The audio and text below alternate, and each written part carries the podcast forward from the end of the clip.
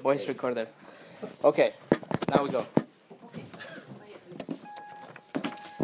Ok, ouvrez vos Bibles s'il vous plaît dans le livre d'Ézéchiel, chapitre 3. On va regarder une petite euh, euh, pièce, un détail d'information qu'on n'a pas encore vu. Et cet euh, petit détail, ça va nous aider pour bien comprendre le sujet d'aujourd'hui qui se trouve dans un autre chapitre. Mais pendant que vous tournez dans ce passage, chapitre 3, je voudrais vous partager un petit épilogue de ce qu'on a, on a vu la, dernière fois. La dernière fois, on a vu un chapitre que c'était vraiment dur. On a parlé de la sévérité, du jugement de Dieu qui a donné à Jérusalem. Il a eu six anges qui sont venus pour pratiquement tuer tous les gens, sauf ceux qui s'étaient marqués par l'homme habillé en habit de lin. Alors le jugement de Dieu était sévère, il était dramatique, mais c'est pour ça qu'on a d'abord étudié le chapitre 8. Le chapitre 8, c'est la évidence qui donne euh, la justice à cette verdict, à cet jugement. Sans avoir vu la gravité du péché, c'est sûr que la punition, ça nous apparaît très dramatique et sévère. Et ça doit nous rappeler un petit peu l'importance de la loi de Dieu dans l'évangélisation. Les dix commandements qui disent qui nous rendra tous coupables. Parce que si on parle de la punition éternelle de l'enfer, les gens ne vont jamais comprendre. C'est une punition qui est très sévère, c'est une punition qui est très stricte, que c'est très dur. Mais c'est parce que les gens ne sont pas en compréhension de ce péché. Ils pensent qu'ils sont tous des bonnes personnes. Mais après de regarder les dix commandements, ils, ils prennent conscience de ce péché et aussi le fait que Dieu est saint, saint et saint. Et donc, son propre caractère, il demande une justice, et c'est là que la punition de l'enfer, c'est logique, il y a un sens. Le seul moyen que cette punition de l'enfer est logique et ait un sens, c'est si d'abord on comprend, on comprend le péché, la gravité de notre péché. Les gens dehors dans le monde, ils disent, mais si Dieu est bon, si Dieu est bon, comment est-ce qu'il peut, il peut créer l'enfer? Mais Ray Comfort, par exemple, ils disent, la question c'est pas ça, c'est si Dieu est bon, comment est-ce qu'il n'y a pas à avoir un enfer? Je le dis bien? Presque oui. Comment est-ce qu'il ne peut pas avoir un enfer si Dieu est vraiment bon? Et, et euh, donc, c'est le péché qui rend la punition quelque chose de logique et nécessaire. Andrew Murray, euh, prédicateur euh, euh, sud-africain dans les années 1800, il a dit que pour convaincre le monde de la vérité du christianisme, il faut que d'abord il soit convaincu de ses péchés. Il a dit que c'est juste le péché qui fait que le christianisme, que le Christ est logique et nécessaire. Ou comme l'apôtre Paul il a dit dans sa lettre aux Galates, que c'est la loi de Dieu, le maître qui nous conduisent vers Christ, que c'est le guide, la loi de Dieu qui nous, qui vers le Christ. Et comme D.L. Moody a dit aussi, que la loi, elle peut nous persécuter jusqu'à Calvaire et pas plus. La loi, nous conduit à la croix et c'est tout. La punition éternelle en enfer, c'est nécessaire et elle est juste. Et c'est un endroit vrai de tourments qui va, va durer pour toute l'éternité et que je suis sûr que c'est mille fois plus sévère qu'un simple feu qui brûle sans arrêt. C'est vraiment plus pire que ça. Est-ce que l'enfer est trop? Est-ce que c'est exagéré? C'est trop méchant? Non, si on comprend d'abord la gravité de notre péché. Est-ce que le chapitre 9 d'Ézéchiel est trop? C'est exagéré? Non. Si on a compris d'abord aussi la sévérité, la gravité du péché du chapitre 8. La punition du chapitre 9, c'est la même chose que la punition en enfer. C'est une conséquence de la justice de Dieu. Mais en enfer, qui va durer pour toute l'éternité, les gens, ils seront là. Les gens, ils vont haïr, haïr? Dieu, haïr Dieu. Il n'y aura pas une restriction pour son, sa, sa méchanceté ils vont être là, ils vont crier contre Dieu, ils vont être pour toujours punis. Écoutez ce que John MacArthur a dit. Le feu dans l'enfer, le feu dans l'enfer est inextinguible parce que il y a toujours de carburant. Alors les amis, ne soyez pas de carburant. S'il vous plaît, votre péché est énorme, mais la grâce de Dieu est beaucoup plus grande que votre péché. Tout ce que vous avez sur le dos aujourd'hui, tout ce que c'est un fardeau dans votre cœur aujourd'hui, peut être aussi pardonné aujourd'hui. Il ne faut pas attendre un autre dimanche, un autre message. Il ne faut pas attendre une autre chanson de louange. Ne soyez pas de carburant parce qu'aujourd'hui, il peut vous pardonner. C'est aujourd'hui le jour que vous pouvez être sauvé. Il faut juste vous jeter dans la miséricorde de Dieu. Il faut crier. Il va vous pardonner si vous vous repentez. C'est vraiment, et si vous appelez dans le nom de Jésus. Il va vous s'appeler, il va vous considérer comme, votre, comme sa fille ou son fils. Et ce moment-là, vous allez avoir la vie éternelle. Voilà. Après cette euh, introduction un petit peu chaude, on va commencer pour prier. Seigneur notre Dieu, nous te remercions encore une fois parce que tu as ouvert nos yeux. On habitait dans les ténèbres, mais grâce à toi, on voit aujourd'hui la, la lumière du monde. On peut apprécier toutes les choses qui sont spirituelles. On peut t'appeler Père on peut avoir l'assurance que tu nous entends, que tu nous aimes, que tu te préoccupes, que tu as une intention pour nous, que tu as des plans pour nous, et que tout ce qu'on doit savoir est déjà révélé dans ta parole. Nous te remercions parce que comme créateur, on a profité de ta création sans vraiment te connaître d'abord. Mais aujourd'hui qu'on te connaît, on te dit merci pour nous avoir gardé tout ce temps qu'on habitait en rébellion contre toi et merci parce que tu nous as sauvés de notre punition, de la juste punition de l'enfer pour l'éternité. Dieu merci parce que Dieu, parce que Jésus, il peut nous sauver aujourd'hui et parce que ce n'est pas ta volonté qu'on soit des carburants, qu'on peut être appelé des fils et des filles de Dieu, de l'éternel.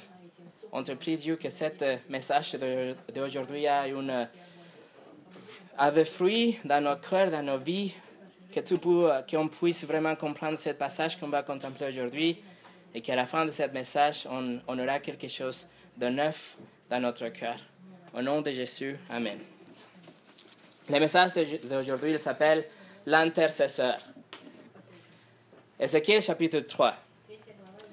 Je ne sais pas si vous l'avez déjà remarqué, mais on a étudié Ézéchiel pour pas, euh, pas mal de temps déjà, depuis décembre, et on a regarder des grandes portions du livre d'Ézéchiel, mais une chose qu'on n'a jamais vue, c'est n'a on a jamais vu Ézéchiel ouvrir sa bouche.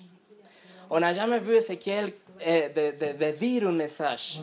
On, on, voit que Dieu lui parle à Ézéchiel et, et Ézéchiel il nous raconte, il écrit ce qu'il a entendu de Dieu, ce qu'il a écouté, mais on n'a jamais vu Ézéchiel ouvrir la bouche et parler avec les autres ou avec Dieu. Et il y a une raison pour cette, cette euh, chose. Et la raison, c'est qu'à la fin du chapitre 3, le chapitre 3, on l'a étudié il y a longtemps qu'on a parlé d'Ézéchiel comme un sentinelle. Mais à la fin de ce chapitre 3, on va lire le verset 26 et 27 et on va voir que Dieu a fait que Ézéchiel soit muet. Il ne pouvait pas parler. Verset 26 et 27. Je collerai ta langue à ton palais pour que tu sois muet et ne puisse pas leur adresser des reproches, car c'est une communauté de rebelles. Cependant, quand je te parlerai, j'ouvrirai ta bouche pour que tu leur dises, voici ce que dit le Seigneur l'Éternel. Ézéchiel était physiquement incapable de parler. Et c'est une chose unique de cette prophète. Parce que normalement, les prophètes, c'était des gens qui, se mettaient dehors dans, la ville, dans les rues, et il parlait avec les gens. Il, dit, il, recevait les messages et il parlait sans arrêt aux gens. Mais le cas d'Ézéchiel, c'est un cas particulier. Parce que du moment de son appel dans le chapitre 2 jusqu'au chapitre 33, ça fait sept ans et demi, Ézéchiel, il n'arrivait pas à parler, sauf quand Dieu lui donnait un message pour le dire aux gens. Mais tout le reste d'Ézéchiel, c'était un énigme. Il était un mystère pour les gens, parce que c'était différent des autres prophètes. Il disait rien, il restait dans sa maison la plupart du temps, et c'était les gens qui venaient lui voir pour voir s'il disait quelque chose. Et sinon, il avait beaucoup de prophéties qu'il a actuées. Il faisait des, sacs, des gestes pour représenter des, prophéties. Ça, c'est une chose unique Ézéchiel. Et on parlera de ça dans une autre occasion, dans une autre caractéristique d'Ézéchiel comme un prêtre. Mais aujourd'hui, il faut juste voir qu'il était muet. Il ne pouvait pas parler. Et ça, c'est très significatif. C'est c'est un, exemple important parce que je pense que le prédicateur, le pasteur, c'est que ministre la parole de Dieu, il n'a pas le droit vraiment de donner son opinion, de parler sans arrêt, de dire ce qu'il pense, d'aller avec la mode, de, euh, de lire le best-seller et après l'appliquer aux gens, de voir ce que c'est le dernier film et après l'appliquer à la mode. Non, le travail d'un prédicateur, vraiment, c'est de voir ce que Dieu a déjà dit et parler, expliquer ce que Dieu a déjà dit dans sa parole. Ça me rappelle aussi l'importance de la prédication exposée, c'est-à-dire de prendre un passage, creuser le passage, voir ce que signifie, l'interpréter avec des autres passages et après le servir aux gens. Il ne faut pas nous donner notre propre opinion, mais voir ce qu'il a déjà dit et le donner à manger, si vous voulez euh, le dire de cette façon, le donner aux gens. Par exemple, MacArthur, encore une fois, il dit, quand j'arrive dans, dans une église, je ne veux jamais dire, vous savez, l'autre jour, j'ai pensé que... Ils disent, non, je vais arriver et je vais dire, ouvrez votre Bible le travail d'un prédicateur comme d'Ézéchiel, c'était de dire ce que Dieu avait déjà dit. Avec ça, avec cette pensée, cette introduction, Ézéchiel comme un muet, on va aller maintenant au chapitre 9 qu'on a étudié la dernière fois. Le chapitre 9, c'est le chapitre où on a vu déjà la destruction des peuples dans le main des six anges. Dieu, euh, il ne peut pas parler? Et quand il voit ça, quand il voit la destruction de ce peuple, quand il voit les pécheurs, les idolâtres qui sont en train de mourir, Ézéchiel, il ne regarde pas, il dit, je vous l'ai dit, il fallait changer. Euh, Dieu, il acte en justice, vous l'avez mérité. C'est pas comme ça qu'Ézéchiel acte, react, réagit, réagit merci. Ézéchiel est rempli de cet amour, de cet amour, de cette compassion pastorale ou comme un prêtre. Et il va supplier à Dieu de sauver les gens. Il va faire l'intercession. Il va prier au nom des autres. On va lire encore une fois le verset 8, que c'est ça où Ézéchiel va faire l'intercession. Verset 8. Pendant qu'il frappait, j'étais resté là. Je suis tombé le visage contre terre et je me suis écrié, Ah Seigneur éternel, vas-tu détruire tout ce qui reste d'Israël en déversant ta fureur sur Jérusalem? Ça, c'est la petite prière d'intercession d'Ézéchiel. La première chose qu'on doit voir, c'est que la action qui a fait que, qui a fait la, qui a fait que Ézéchiel réagisse avec cette prière, c'était l'action de la destruction avec les anges. Les moments, en même temps que les anges ils détruisaient, ils détruisaient les gens, Ézéchiel a tombé et il a prié. Regardez que c'est marqué pendant qu'il frappait. C'est une action qui ça se passe en même temps. Ézéchiel était étonné, était accablé, était surpris, était triste de ce qu'il voyait. Lui, il, avait, il était sauvé déjà. l'homme, il avait mis la marque, il était sauvé, et tout ce qu'il voyait autour de lui, c'était des corps, des sangs, des pleurs, c'était la destruction horrible. Et la première réaction que ce qu'il a eue, c'était de prier à Dieu. Il était tout seul, il était sauvé, et il ne devait pas dire rien vraiment. Lui, il était bien. S'il disait rien, pas de problème. Il était sauvé. Mais Ézéchiel avait une compassion très grande pour rester en silence. La deuxième chose qu'on peut voir, c'est la révérence qu'Ézéchiel a dans cette petite prière. Le texte, ils disent que, je suis tombé le visage contre terre. Ça, c'est la, la, la, façon la plus simple, la plus profonde qu'on peut avoir pour parler avec Dieu. C'est là que nous on dit, je tombe par terre parce que je suis rien. Parce que c'est toi, Dieu. Moi, j'ai aucun pouvoir. Je suis un suppliant. Je suis un mendiant. Il tombe dans son visage et il crie. Et le mot utilisé là, c'est comme quelqu'un qui crie pour aide. C'est comme si quelqu'un dit au secours. C'est aussi de crier physiquement, vraiment de pleurer avec une grande voix. Et ça, ça montre vraiment la situation d'Ézéchiel. Il était désespéré au moment qu'il a vu cette destruction. Mais pourquoi il était si triste? Pourquoi il était assez désespéré? Lui, il était déjà sauvé, comme j'ai dit. Lui, il faisait partie de cette reste, de ce groupe de cellules qui, qui étaient marquées déjà. Lui, il n'aura pas de problème.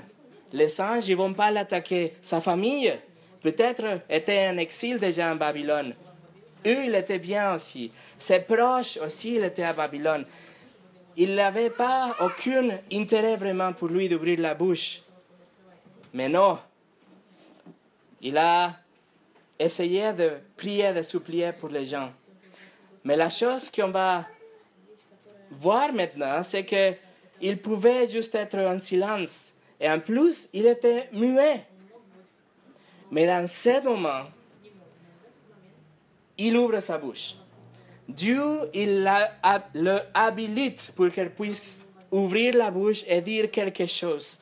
Il était muet, mais Dieu l'a permis, il a donné le pouvoir pour dire, pour, pour, pour exprimer cette, ce mot d'intercession. Imaginez ça. Ezekiel, il n'a rien dit presque pendant un an en ce moment. Et maintenant, il arrive à parler. Si vous lisez ce verset par verset depuis le chapitre 1, il a juste une fois qu'il ouvre la bouche dans le chapitre 4. Et après ça, c'est le silence jusqu'au maintenant, chapitre 9, qu'il ouvre la bouche pour intercéder. Dieu, il a habilité. Ça, c'est important, on va voir à la fin. Dieu, il a donné le pouvoir pour pouvoir, pouvoir s'exprimer intercéder pour les gens. La troisième chose qu'on peut voir ici, c'est que qu'est-ce qu'il a dit?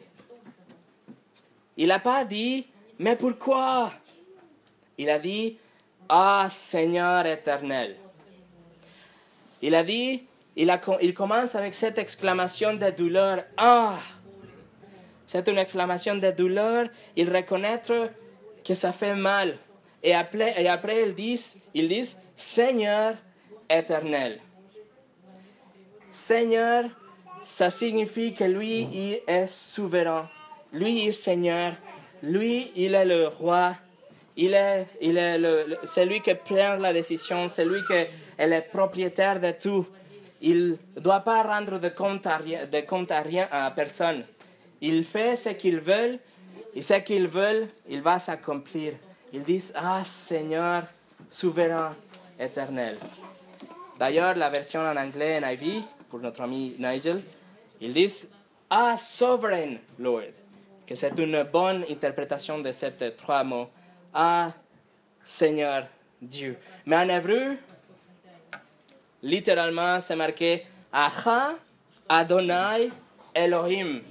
Ah, Lord, Seigneur Dieu. Son attitude, c'est pas de monter les poignes comme ça et dire comme oses-tu Oh, pourquoi? Oh, il fait pas ça. Ézéchiel avait une grande douleur? Peut-être il ne comprenait pas, mais en même temps, il a dit, Dieu, tu es Dieu. Fais ce que tu veux, tu, tu connais, tu sais. Et c'est juste après qu'on arrive à la prière ou à l'intercession, vraiment.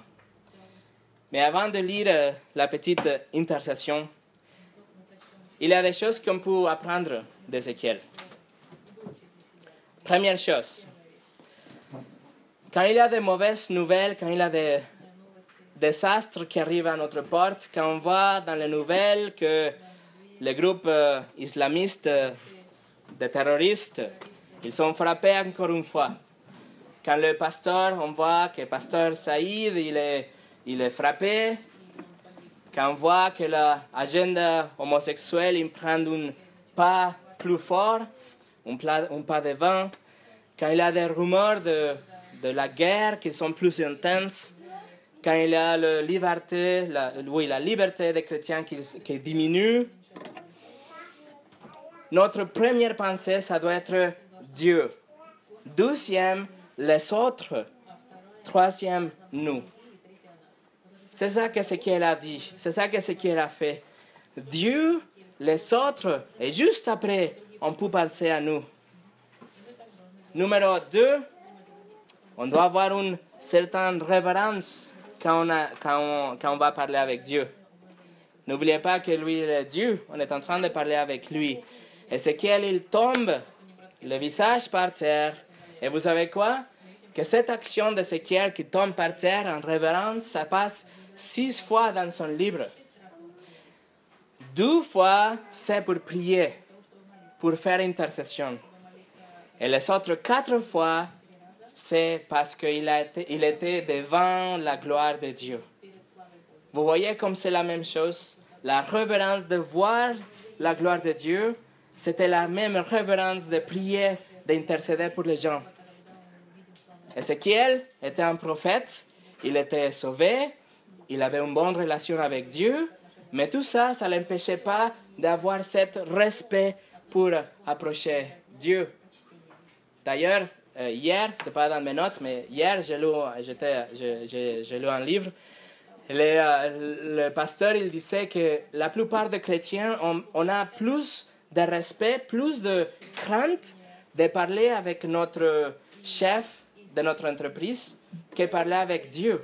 Et c'est parce que parler avec Dieu euh, dans la prière, ça devient tellement familier qu'on a perdu déjà ce sens de respect. Et ça, c'est triste. On doit avoir au moins le même respect et la même révérence, la même crainte que quand on parle avec le chef de, de l'entreprise. Mais le monde est Beaucoup de chrétiens, on a une image de Dieu que c'est comme Olaf, le petit bonhomme de neige de film de Frozen, la ronde de neige. Olaf, juste euh, quelqu'un qui est drôle, qui est notre pote, notre ami, il fait des blagues, il est toujours de bonheur. Tout va bien, il n'est jamais en colère. On peut l'oublier, après on l'appelle. Mais ça, c'est pas le Dieu de la Bible. Je vous invite vraiment, on a parlé de ça quand on a parlé de Tamus, les femmes devant le Tamus. On doit avoir une révérence, même si vous priez de courtes prières, ça doit avoir un sens de respect. Numéro 3, qu'est-ce qui sort de notre bouche quand on a une situation de stress, une situation de, euh, de mauvaises nouvelles, de désastre Est-ce que c'est une expression de blasphème? OMG en anglais ou Oh mon D en français, etc. Non. Ça doit être quelque chose comme Ah, Lord, God. Cela signifie Dieu, je suis tellement triste, c'est tellement de souffrance, je ne comprends pas pourquoi ça arrive avec moi, pourquoi ça arrive avec les autres. Mais Dieu, même si je suis comme ça, blessé, je sais que tu es Dieu, que tu es Seigneur, que tu es souverain. Donc fais comme tu veux, tu connais mieux, je vais t'obéir, je vais te suivre. Ça, c'est une prière. Numéro 4, vous savez, vous savez pas comment ou quoi dire pour intercéder pour les autres? surtout pour les pécheurs, pour ceux qui sont coupables, ne vous inquiétez pas. Dieu, il peut ouvrir votre bouche. Votre mutisme, le fait que vous êtes muet dans la prière, il peut s'arrêter aujourd'hui. Dieu, il peut vous habiliter à ouvrir la bouche pour que vous puissiez intercéder pour les autres. Il ne faut pas laisser que l'angoisse, il ne faut pas laisser que l'amertume nous tue, nous remplit. On doit juste aller vers Dieu et plaider avec Dieu pour les autres, pour nos ennemis, pour les terroristes. On doit demander Dieu de la miséricorde pour eux qui les sauve, qui les donne la repentance et la foi, qu'on puisse le voir un jour dans les yeux. Je sais, je suis d'accord avec vous que c'est presque impossible. Mais l'accentuation, ça doit être un presque, parce que ce n'est pas impossible. Jésus nous l'a dit à Matthieu 5. Il a dit, aimez vos ennemis et priez pour ceux qui vous persécutent. Est-ce que vous avez un cœur pour prier pour les autres, pour les perdus? Vous avez une passion pour l'intercession, comme John Knox, un leader de la réforme? Il a supplié et il a dit, Donne-moi l'Écosse ou je meurs. George Whitfield, un autre de mes, de mes super-héros, il a prié Seigneur, donne-moi des âmes ou prends la mienne. Qu'est-ce que vous pensez de Hudson Taylor, le père de mission Il a dit Je sens que je ne peux pas vivre si je ne si fais pas quelque chose pour la perdue en Chine. Ézéchiel, il a tombé dans son visage, il est désespéré, il est choqué. Il prie, ah, Seigneur Dieu. Il a tellement de compassion pour les gens. Ézéchiel, il ne souhaite pas qu'il ait tous tout. Il n'est pas orgueilleux, il ne pense pas qu'il est, mieux, est mieux que les autres. Non, il va prier et intercéder pour les autres. Des fois, nous, on se sent même content quand il y a quelque chose de mauvais qui arrive à notre ennemi. Mais ce n'est pas Ézéchiel. Même s'il connaît bien le péché de gens, il a vu l'idolâtrie. Il a prêché contre l'idolâtrie. Il savait parfaitement qu'il était coupable. Et avec tout ça, il ne se réjouit pas. Il prie pour ou ils disent Dieu. Ne finissent pas avec tous. La, dernière, la, semaine passée, on a vu aux États-Unis que le mariage homosexuel est maintenant légal dans tout euh, le pays.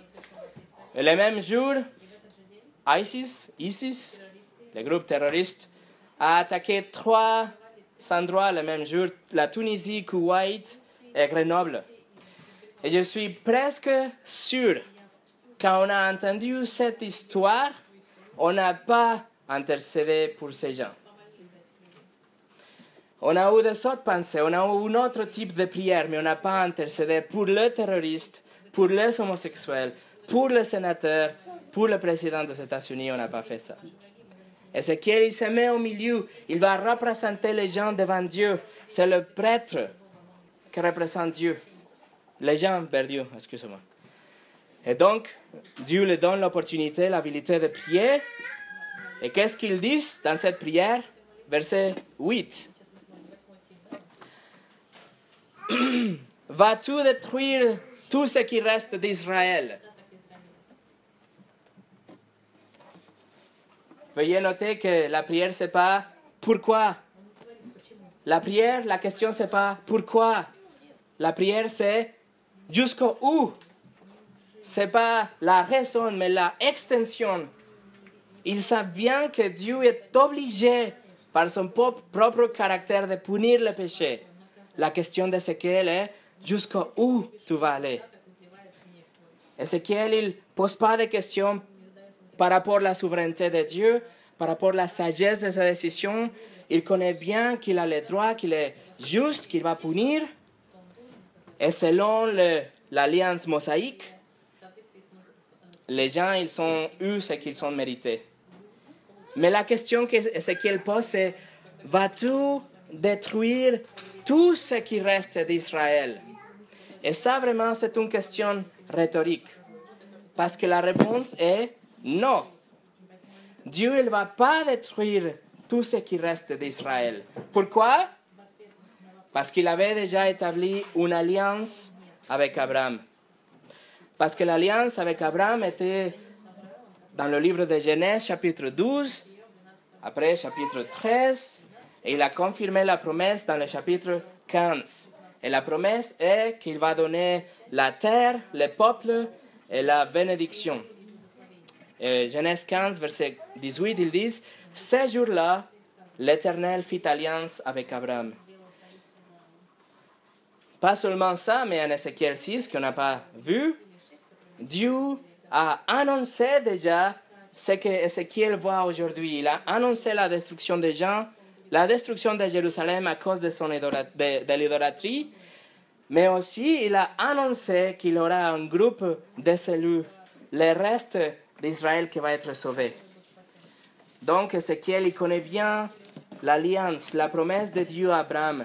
Et il a écouté aussi de Dieu directement dans le chapitre 6 qu'il va sauver quelques-uns. Quand il pose la question, tu vas détruire tout le reste, la réponse est non. Autrement, ça serait que Dieu il a menti. Mais non, il ne va pas détruire tout le monde. C'est que Ézéchiel a fait, c'est qu'il a prié la volonté de Dieu. Ézéchiel a pris l'alliance, la promesse de Dieu, et il a mis sur la table, et il a dit, Dieu t'a promis ça, tu ne peux pas détruire tout le monde. Ézéchiel a prié la volonté de Dieu? La prière d'Ézéchiel, ce n'était pas ses propres euh, sentiments, sa propre raison, ce n'était pas quelque chose de euh, euh, selfish, égoïste. égoïste, mais sa pétition était basée, fondée dans la promesse que Dieu avait donnée à Abraham. Et le Seigneur, il lui donne l'opportunité d'ouvrir la bouche, d'intercéder, et il va le faire encore une fois dans le chapitre 11. Je vous prie de tourner avec moi dans le chapitre 11. C'est juste pour que vous vous réveillez. Chapitre 11, c'est un chapitre que Dieu il a prononcé déjà le jugement au leader de Juda. Et pendant que Ézéchiel est en train de prêcher, quelque chose se passe. Lisez avec moi le verset 13. Pendant que je prophétisais, Pelataya, fils de Benaja, est mort. Imaginez le choc. Vous devez être content que moi, je n'ai pas le don d'Ézéchiel. Mais regardez avec attention la prière d'Ézéchiel dans le même verset 13. Je suis alors tombé le visage contre terre. Je me suis écrié à pleine voix. Ah Seigneur éternel, vas-tu exterminer, exterminer ce qui reste d'Israël En essence, il est en train de dire exactement la même chose que dans le chapitre 9. C'est la même question. Dieu est obligé de préserver Israël parce qu'il a promis à Abraham. Quand Ezekiel il prie la volonté de Dieu, c'est comme s'il prie, tu as fait une promesse à Abraham, tu as fait une alliance unilatérale, tu as promis, tu ne peux pas le casser. Je connais ton caractère, Dieu, tu dois, tu vas euh, garder ta promesse. Tu es fidèle et tout ce que tu as dit va se passer. Je sais que la nation, tu dois la juger, mais je sais aussi que tu es riche en miséricorde et que tu vas sauver quelques-uns. Je voudrais vous montrer juste une autre chose comme illustration. Psalm, Psalm 106.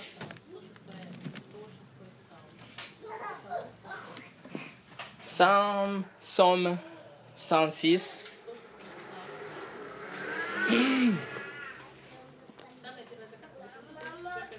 C'est pas sûr, mais on pense que cette somme a été écrite par David parce que ça commence et ça finit avec le même mot, avec, euh, comme une prière que David a fait dans le livre de Chroniques. Donc on va dire juste que c'est écrit par David, juste pour la simplicité de notre exemple. Et on va voir quelques exemples, quelques, versets dans cette Somme 106. C'est une histoire d'Israël. Et David, il reconnaît le péché du peuple dans, au tout moment de l'histoire.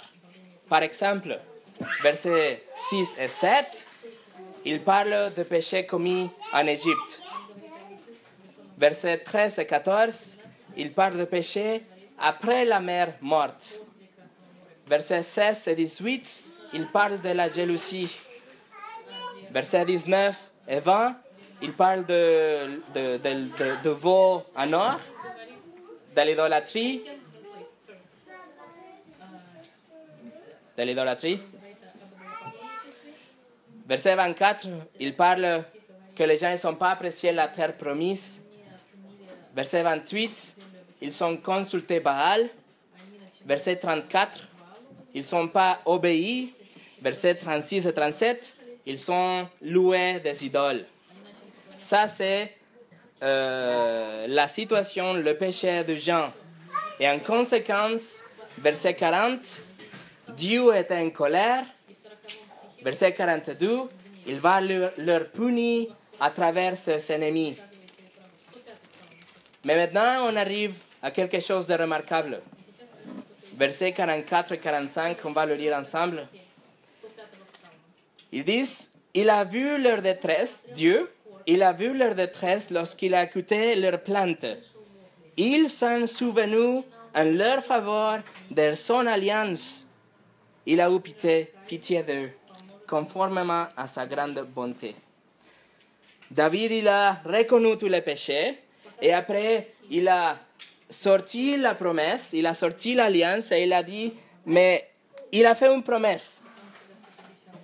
Et à cause de sa grande bonté, il prie dans le verset 47, Sauve-nous, éternel, notre Dieu. Et David, ils savent qu'il va être sauvé. Pourquoi? Parce qu'il avait la promesse derrière.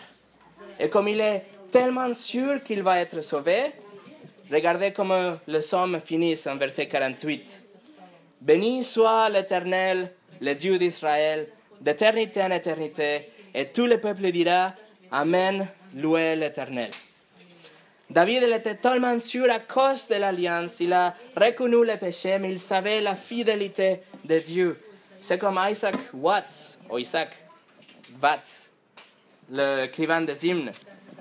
Il s'appelait à Dieu, adorer-le, confesser, euh, demander, supplier, et après déclarer que vous l'appartenez. À la fin, remercier à Dieu et confirmer toute la prière avec un Amen.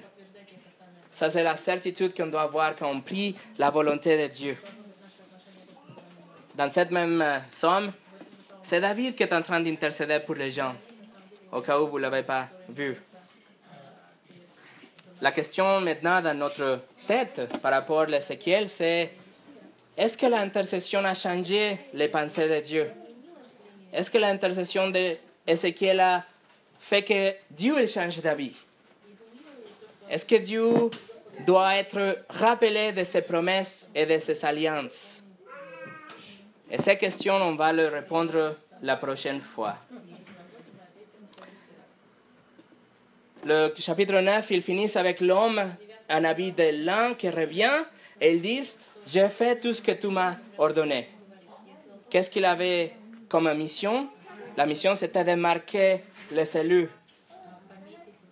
Et la majorité des gens, ils étaient tués, mais pas tous. Pourquoi? Parce que Dieu est fidèle.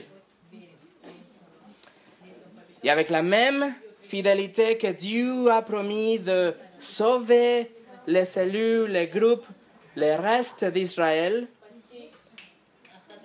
c'est avec la même fidélité, avec la même certitude que nous, on puisse être sauvés aujourd'hui. On peut être sauvé de notre punition juste si on est né de nouveau. Comme j'ai dit au début, ne soyez pas des carburants. La fidélité de Dieu pour vous sauver. Il a dit que tout ce qui croit en Jésus, il va être sauvé. C'est la fidélité de Dieu. Et si on est sauvé aujourd'hui, on peut être sûr qu'on est sauvé. Il n'y a personne ni circonstance qui va changer ces faits. Autrement, Dieu serait un mentor aussi. Mais Dieu est fidèle. On va arriver à la conclusion de ce message. Je vais juste poser quelques questions. La première chose, est-ce que vous êtes disponible pour prier, pour intercéder pour tous les gens? Pour les bonnes, la brute et les truandes. Did I say it correctly? The good, the bad and the ugly? Est-ce que vous êtes disponible? Est-ce que vous êtes conscient? Est-ce que vous voulez obéir Jésus qui a commandé qu'on prie pour nos ennemis? La première chose, numéro un, soyez disponible. Après, presque un an que Ézéchiel était muet, Dieu il ouvre sa bouche, il habilite et il donne le pouvoir d'intercéder, pas pour les amis, mais pour les ennemis. Et ça, ça peut arriver avec nous aujourd'hui. Il faut juste être disponible et vouloir prier pour notre voisin qui nous donne des problèmes, pour le ex-partenaire de nos affaires qui nous a fait quelque chose de mauvais, pour tous ceux qui sont dans la politique, pour tous ceux qui sont, même s'ils sont des bandits, des corrompus, des incompétents, on doit prier, intercéder pour tous qui pratiquent le péché, pour tous qui célèbrent le péché et pour tous qui sont d'accord et soutiennent le péché. On doit prier pour tous, intercéder ceux, pour ceux qui nous haïssent.